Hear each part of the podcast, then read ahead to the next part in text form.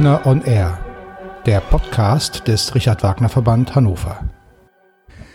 Herzlich willkommen, liebe Hörerinnen und Hörer, zu einer neuen Ausgabe unseres Podcasts vom Richard Wagner Verband Hannover. Mein Gast heute ist ein langjähriges, ehemaliges Mitglied des Opernensembles in Hannover, die wir alle äh, wahrscheinlich noch in bester Erinnerung, vor allem auch, nicht nur, aber auch in ihren Wagner-Partien haben und die jetzt wieder auf der Bühne der Staatsoper steht, in einer ganz anderen Partie, äh, die mit Wagner überhaupt nichts zu tun hat nämlich als Sarah in der Uraufführung Lot von Giorgio Battistelli, Renate Behle. Herzlich willkommen. Ich freue mich sehr, dass Sie sich die Zeit für dieses Gespräch nehmen. Ich freue mich, hier zu sein und mit Ihnen das Interview zu machen. Hätten Sie geglaubt, dass Sie jemals wieder auf der Opernbühne in Hannover stehen? Äh, eigentlich nicht. Aber ich lasse alles auf mich zukommen und bin dann sehr positiv überrascht gewesen, als man mich gefragt hat, ob ich bereit wäre, die 90-jährige Sarah zu spielen. Und dann habe ich gehört, dass eben mein lieber Kollege Franz Mazura da mitmacht und mein Gatte wäre, der den, der den Abraham nun macht. Und dann habe ich spontan gesagt, na ja, dann ist es mir egal, ob ich nur sechs Sätze singen. Äh, ich, ich mache da einfach mit. Und jetzt freue ich mich, hier zu sein. Wann kam die Anfrage ungefähr? Also die Uraufführung war ja äh, eigentlich schon wesentlich früher geplant, äh, als sie nun tatsächlich stattgefunden hat. Äh, war das alles schon im Vorfeld der ursprünglich geplanten Uraufführung oder wann kam es dazu? Es kam eigentlich ziemlich knapp letztes Jahr im Mai. Und ich war gerade dran, die Adelaide in Arabella zu lernen für Leipzig, für die Premiere. Und das ist eine der Partien, die ich auch noch nie gesungen hatte und war natürlich voll im Stress, das kurz zu lernen. Und dann kam die Anfrage äh, aus Hannover und äh, man hat mir die Noten geschickt und dann habe ich gedacht, na ja, das ist ja äh, eigentlich nichts, das ist ja nur ganz kurz und so. Und dann habe ich nur gesagt, also ich würde es gerne machen, wenn Herr Pattistelli äh, noch etwas dazu komponiert. dann kam natürlich die Antwort, nein, er hat, äh, er komponiert nichts mehr dazu und ob ich es trotzdem machen würde. Und jetzt freue ich mich ja, wie gesagt. Aber es war, äh, es war lustig, ich habe mit Franz Mazura dann in Barcelona Elektra mitgemacht, diese Cherosche Inszenierung. Und da habe ich die Aufseherin gemacht und äh, Franz den alten Diener. Und äh, wir saßen immer hinter der Bühne und haben geplaudert. Und da sagte er mir, äh, er kann seine Partie schon. Oh, habe ich mir gedacht, wenn er sie kann, dann muss ich ja schauen, dass ich sie schnell lerne. Und das war im Dezember. Aber wie gesagt, ich freue mich sehr, wieder in Hannover zu sein. Ist es Ihre erste Begegnung mit dem Komponisten Battistelli? Ja. Er war sehr freundlich. Wir haben immer gemeinsam gefrühstückt. Es war, äh, ich kannte ihn vorher nicht, äh, aber es wurde, als ich seine Vita gelesen habe, wurde mir dann einiges wieder klar, dass ich doch schon was von ihm gehört habe. Ähm, wenn man ein bisschen auf Ihre Rollenbiografie äh, sozusagen schaut, äh, die zeitgenössische Musik spielt durchaus eine Rolle in ihrer Karriere. Stichwort Wolfgang Riem, da haben sie einiges gemacht. Ähm, spielt die Musik von heute im aktuellen Opern, in der aktuellen Opernszene eine zu geringe Rolle? Sie meinen jetzt die zeitgenössische Musik. Ah, ich weiß, ich bin jetzt nun 50 Jahre auf der Bühne und man hat immer versucht, äh, das Publikum zu erziehen. Äh, was ich meine, es ist nicht, nicht gelungen, äh, weil die wenigsten im Publikum bereit sind, sich wirklich mit zeitgenössischer Musik auseinanderzusetzen. Und ich finde, es ist notwendig, dass man also heutige Werke aufführt, dass man auch Uraufführungen macht und ich bemerke positiv, dass die Musik eigentlich sich rückentwickelt und nicht äh, äh, noch weiter mit, äh, ja, äh, was ich damit sagen möchte, also man kann die Musik ohne weiteres jetzt wieder anhören. Zwischendurch weiß ich noch, wenn ich Dieter Schnebel gesungen habe oder äh, was dann mit Musik nichts zu tun hat, sondern mehr mit Geräuschen, da hatte ich meine, auch meine Mühe damit, also Gefallen dran zu finden. Aber wir als Sänger oder Interpreten sind immer im, immer im Vorteil, weil wir uns ja mit dieser Musik äh, tatsächlich wochenlang oder monatelang auseinandersetzen. Und äh, das Publikum hört es zum ersten Mal. Und dann äh, ist die Chance, wirklich daran Gefallen zu finden, äh, ziemlich gering. Ne? Vor ein paar Tagen äh, wurde der oder ist der neue Spielplan äh, für die kommende Saison vorgestellt worden und der aufmerksame Leser des Spielzeitheftes hat sofort entdeckt, dass sie auch in der kommenden Saison schon wieder nach Hannover kommen werden äh, in einem ganz anderen Stück, was nun absolut nicht mehr äh, zeitgenössisch ist, in den 50er Jahren äh, in Mailand uraufgeführt, Poulains Die Dialoge der Karmelitinnen. Äh, ein Stück, was ich selbst vor gar nicht allzu langer Zeit erst kennengelernt habe in zwei Produktionen und was ich seitdem äh, unglaublich äh, spannend finde und nachdem ich, also ich, ich will nicht sagen, will ich sagen, nachdem ich lechze, aber wo ich mich sehr darauf freue, ist immer wieder jetzt in, auch in einer neuen Interpretation hier in Hannover zu hören. Und sie werden die Rolle der alten Priorin äh, übernehmen. Äh, ich gehe mal davon aus, dass auch, dass sie auch diese Rolle denn hier zum ersten Mal machen. Richtig. Also ist, es ist wieder eine neue Partie. Und ich finde es sehr spannend für mich und als Herausforderung, äh, eine Partie auf Französisch zu machen. Ich habe sie übersetzt. Ich habe mir letzten Freitag in Hamburg die letzte Vorstellung der Karmeliterinnen angeguckt und, äh, und freue mich riesig darauf. Und wie gesagt, ist, äh, ich freue mich, dass es immer wieder neue Herausforderungen gibt und dass man bis an sein Lebensende quasi ja gezwungen ist, äh, ja, sich selbst herauszufordern. Kommen wir jetzt doch mal auf Richard Wagner zu sprechen. Was war überhaupt die erste Partie von Wagner, die Sie auf der Bühne äh, gemacht haben? Die erste Partie war die Sieglinde, also die von den größeren Partien. Eine der Rheintöchter, das war vorher mal, als ich noch Mezzosopran war und ich die Flusshilde da in Hannover gemacht habe. Äh, aber 1987 äh, ich, hatte ich mich ja entschlossen, ins Sopranfach zu gehen. Und da war meine erste Partie war von, Wagen, von Richard Wagner, war eben die Walküren Sieglinde in Detmold mit Wolfgang Schmidt, als der hat seinen ersten Sigmund gesungen.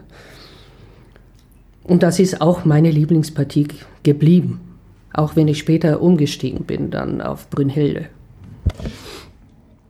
Ihren äh Wechsel vom Mezzosopran ins Sopranfach haben Sie ja im Wesentlichen in Ihrer Zeit hier, als Sie in Hannover im Ensemble waren, äh, eingeleitet oder äh, vollzogen, sagen wir mal so. Ähm, war das ein äh, lang gehegter Wunsch oder war das vielleicht sogar von Anfang an ein Ziel, was Sie verfolgt haben oder hat sich das einfach so im Laufe der Jahre ergeben und Sie haben dann gedacht, gut, ich, ich muss das wohl machen? Also es war äh, kein direktes Ziel, sondern es war eher ein Zweifel, äh, ob ich es überhaupt singen könnte. Und ich habe sehr früh angefangen mit dem Singen und man hat immer gesagt, naja, okay, du singst, bist ein Mezzo, aber du hast dieses Metall, wo du ohne weiteres auch dramatischer Sopran singen kannst. Und ich weiß, 1984 war diese Umbauspielzeit hier in Hannover und ich hatte sehr großen Erfolg mit Adalgisa in Norma und als Rienzi in, in Rienzi den Adriano im Kuppelsaal. Und das hat mir gezeigt, äh, dass ich äh, nicht länger ein fauler Sopran sein wollte, sondern es einfach probiere, ob äh, ich es schaffe, ja, in das andere Fach einzusteigen. Und ich glaube, ich habe auch diese Schiene der modernen Musik dazu benutzt, um mich zu prüfen, quasi, ob ich, ich werde erstmal bekannt durch moderne Musik, durch mein Einspringen. Und äh, es ist mir dann gelungen, dass ich eben alle Wagner-Partien singen konnte und eben mit meinen Mitteln gesungen habe. Und ich eigentlich froh bin, dass ich meine Stimme noch immer habe und mich nicht verbrüllt habe. Sie haben gerade schon gesagt, es, äh, nach der Sieglinde kamen fast alle großen Partien. Äh, hier in Hannover haben Sie Elsa auch gemacht und äh Elsa habe ich hier nicht gemacht, nur einmal eingesprungen und vom Blatt gesungen, den zweiten und dritten Akt im Orchestergraben. Und 14 Tage später sollte ich das an der Wiener Staatsoper singen, weil man gehört hatte, äh, das war so fantastisch. Mhm. Und da musste ich sagen, Entschuldigung, aber ich habe es noch nicht studiert. Gut, aber abgesehen von der Sieglinde, die äh, Siegfried Brünnhilde hier in Hannover, äh, die anderen Brünnhilden, denn später an anderen Orten, äh, Isolde, äh, Tannhäuser haben sie auch gemacht. Ähm, und nach Hannover natürlich äh, an, vor allem an sehr viel größeren äh, Häusern auf der ganzen Welt gesungen. Macht es einem für eine internationale Karriere, macht es einem leichter, äh, vor allem diese Wagner-Partien zu können? Kann man sich dann auf dem internationalen Parkett besser oder schneller ins Geschäft bringen? Also ich hätte keine Chance, äh, auch wenn ich eine Italianità in meiner Stimme habe und von gerne äh, eben Fanciulla del West gesungen habe, äh, ich wäre nicht dafür in Amerika engagiert worden. Es war einfach Voraussetzung, man muss etwas machen, wo es nicht so viele gibt. Und das war meine Chance. Und das, deswegen habe ich das gemacht. Außerdem, der zweite Grund war der, dass ich mir sagte, ja, wenn ich Mitte 40 bin äh, oder an die 50 gehe, dann müsste ich Rollen singen, äh, die zu mir passen, die auch altersmäßig zu mir passen. Und ja, und das ist auch so geblieben. Ich habe das wirklich äh, so durchgezogen bis 2007, wo ich dann weniger gemacht habe, aus gesundheitlichen Gründen auch. Und, und jetzt bin ich froh, dass man mir Rollen anbietet, wie die Pickdamm-Gräfin in Hamburg oder diese Mutterrollen und Großmutterrollen oder Erbtanten, diese Babunenka im Spieler in Amsterdam äh, oder Jennifer die Alte. Es ist wunderbar. Man muss sich nicht verstellen. Man kann so sein, wie man ist und ja, und ist eigentlich, und ich bin glücklich, dass ich das noch singen kann. Die oder einige dieser Partien, unter anderem jetzt auch mit, mit Hannover und, und Sie haben es gerade schon angedeutet, äh, kamen äh, auch ein bisschen überraschend. Sie sind einfach, haben die Frage bekommen, ob sie das machen wollen. Sie passen, die Figuren passen jetzt vielleicht von ihrem, von ihrer äh, Rolle und von ihrem Alter genau. zu ihren, auch zu ihrem Zeitpunkt ihrer Karriere jetzt. Ähm, gibt es noch ähm, trotz allem noch äh, Partien, wo Sie sagen, ja, eigentlich wäre das ganz schön, wenn ich das nochmal machen könnte oder wenn mich da auch nochmal jemand fragen würde? Also es gibt schon eine vertane Chance, wo ich eben äh, gesagt habe, äh, äh, auf Anfrage eben die Küsterin in Jenufer. Und das war 2007, 2009. Äh, jetzt haben wir 2017. Ich glaube, man muss Abstriche machen und dann einfach sagen, okay, ich mache das, was mir gut tut, wo ich mich nicht überfordere und ja, und ich gehe mit Anstand dann äh, auf die Bühne und von der Bühne weg. Und das, äh, also deswegen habe ich keine Wünsche mehr. Ich freue mich, wenn es Nachwuchs gibt. Ich freue mich, wenn ich Kollegen habe, die und Kolleginnen habe, die Karriere machen und die einfach gut sind. Und ja, und ich habe nicht den Drang, mich jetzt da in die erste Reihe zu setzen oder zu spielen für den Nachwuchs. In gewisser Weise haben sie ja, äh, nicht nur in gewisser Weise, haben sie ja durchaus auch selbst gesorgt und können ja sicherlich mit viel Stolz die äh, große und immer mehr aufblühende Karriere ihres Sohnes, den sie ja selbst auch unterrichtet haben, beobachten. Ja, da freue ich mich ja auch sehr, dass er letztendlich das gefunden hat, womit man leben kann und eine Familie gründen kann. Und ich bin gerade zum dritten Mal Großmutter geworden und freue mich natürlich, dass er Familie und Karriere so äh, unter einen Hut bringt.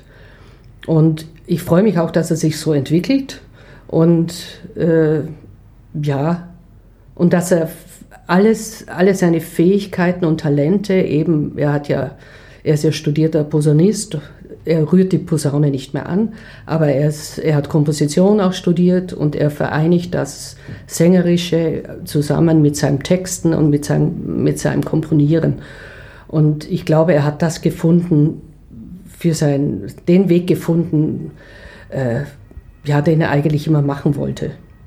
Und dass er sich so entwickelt und jetzt äh, ja ein wunderbarer Mozart-Sänger und Schubert-Sänger ist und, und langsam Richard Wagner-Fach einsteigt, äh, das finde ich einfach, ja, ich finde es richtig. Ich glaube, er ist ziemlich ähnlich zu mir, der auch lange wartet oder äh, nichts überstürzt macht, sondern äh, peu à peu aufbaut und nicht äh, voller Ungeduld äh, mit, mit 30 dann schon irgendwie ein Parsifal singen wollte. Wir könnten sicherlich noch stundenlang weiter über die unterschiedlichsten Themen sprechen. An dieser Stelle noch einmal herzlichen Dank für dieses Gespräch und ich glaube, wir freuen uns alle sehr auf die nächste Spielzeit mit den Karmelitinnen von Poulenc. Vielen Dank, dass Sie sich die Zeit genommen haben. Herzlichen Dank, hat mir Freude gemacht.